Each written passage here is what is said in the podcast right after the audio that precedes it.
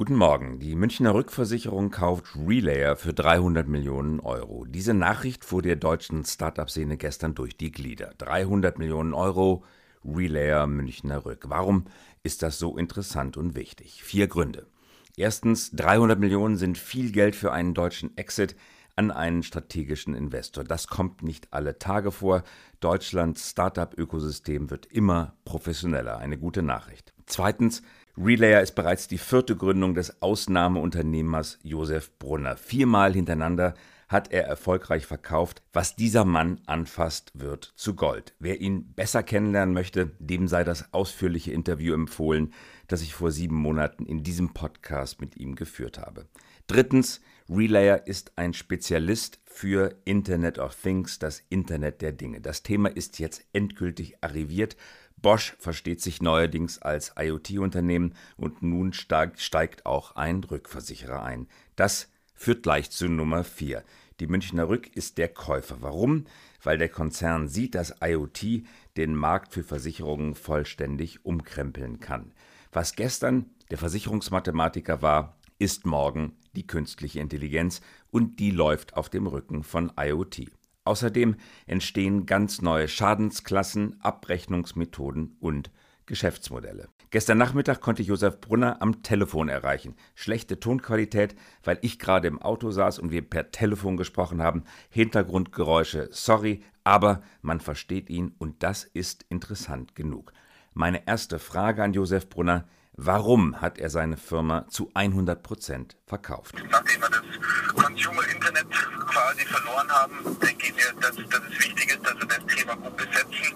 Und mit dem Deal und viel wichtiger den Terms bei den Deals sind wir jetzt in der Lage, dass wir quasi langfristig so, so ein Technologieunternehmen aufbauen, das dann aus, aus Deutschland heraus den Markt auch hoffentlich ein bisschen mitgestalten kann. Aus Deutschland heraus den Markt mitgestalten, mit der Münchner Rück geht das leichter. Dieser leicht patriotische Ton klingt bei vielen Gründern durch. Sie wollen hierzulande einen Kontrapunkt zu Silicon Valley und China setzen. Meine nächste Frage, geht Relayer in der Münchner Rück auf oder bleibt die Firma eigenständig? Das heißt, die, die Company bleibt eigenständig, wir werden nicht integriert, wir haben weiter alle Freiheiten, organisch und strategisch zu wachsen, äh, mit mehr Kapital und mit mehr Substanz ausgestattet.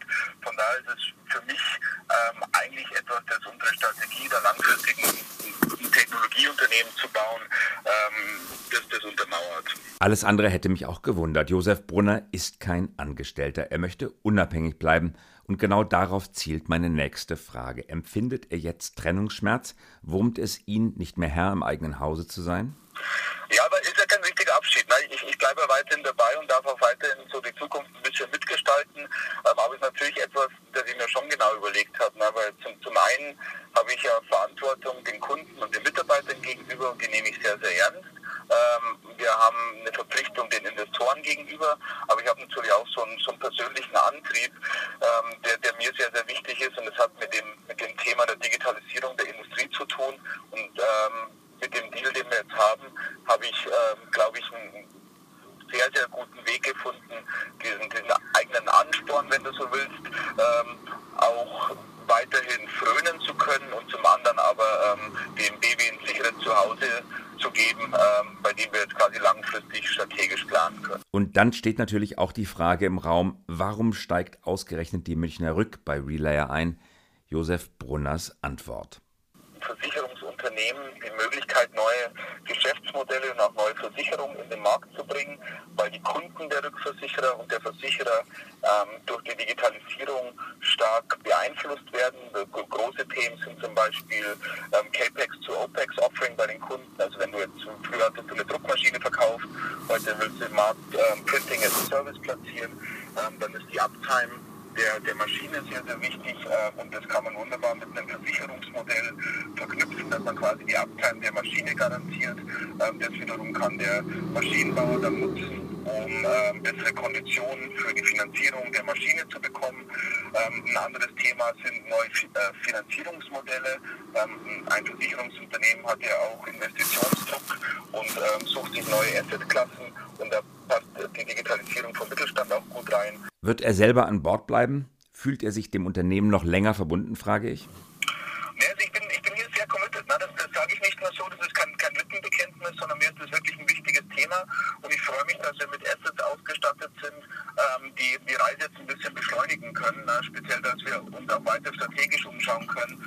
strategisch wachsen können, ist etwas, was mir wichtig ist, ähm, weil Time to Market in dem Umfeld, in dem wir unterwegs sind, sehr, sehr wichtig ist.